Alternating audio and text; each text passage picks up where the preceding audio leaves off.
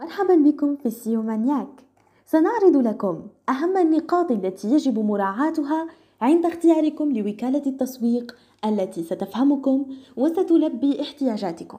قبل أن نبدأ ننصحكم بالتريث والبحث المعمق من أجل إيجاد أفضل شركة تسويق بالنسبة لنشاطكم كي لا ينتهي بكم المطاف بتغيير الوكالة التسويقية خاصتكم كل ستة أشهر. أو بين الفينة والأخرى. أمر غير جيد صحيح؟ إذا لننطلق. لنبدأ بتصحيح بعض المفاهيم المغلوطة. فمن بين الشائعات الرائجة هي أن تكون أكبر وأشهر وكالات التسويق دائما الأفضل وهو أمر خاطئ. ليس بالضرورة أن تكون الوكالة المعروفة هي الأفضل وذلك نظرا لبعض الحالات بعضها.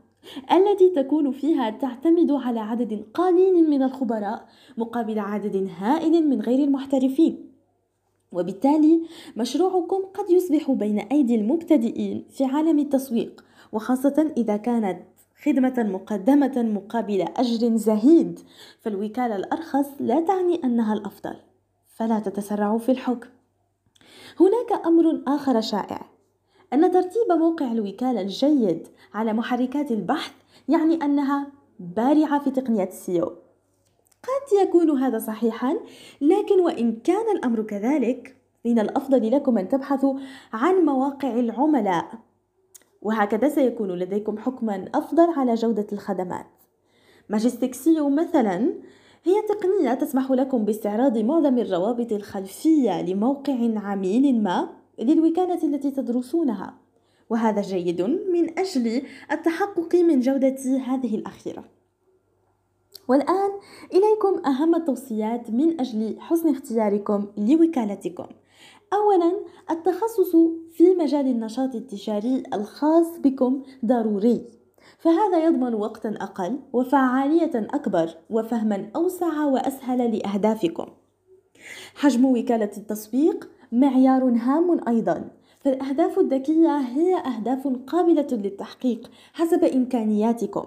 وبمعنى آخر حسب ميزانية المخصصة للتسويق الإلكتروني. هناك بعض الوكالات من تعرض أسعارا ثابتة وأخرى متغيرة حسب حجم العميل لذلك لا بد من المقارنة بين العروض ومراعاة الجودة والسعر. القدرة على توصيل رؤية النشاط التجاري وإيجاد الحلول المناسبة والسريعة تعتبر كفاءة ستكسبكم ميزة تنافسية قوية. وهذا يمكن التحقق منه عن طريق نوع الأسئلة التي ستطرح عليكم. وكذا سنوات الخبرة فهي مؤشر فعال في هذه الحالة. ابحثوا أيضا في المشاريع السابقة ونموذج لدراسة الحالة.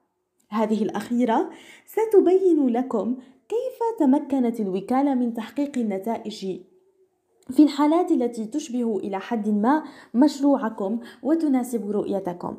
وأخيرا سياسة وكالة التسويق هي في غاية الأهمية. قوموا باختيار الوكالة التي تحسن الإنصات إليكم وتتصرف بذكاء. واحذروا القوائم البريدية الطويلة ومن شراء المتابعين والمشاهدات فهذا يسيء إلى سمعتكم الرقمية. ولا تنسوا أنه بإمكانكم طرح جميع أسئلتكم عبر أنفو إلى اللقاء.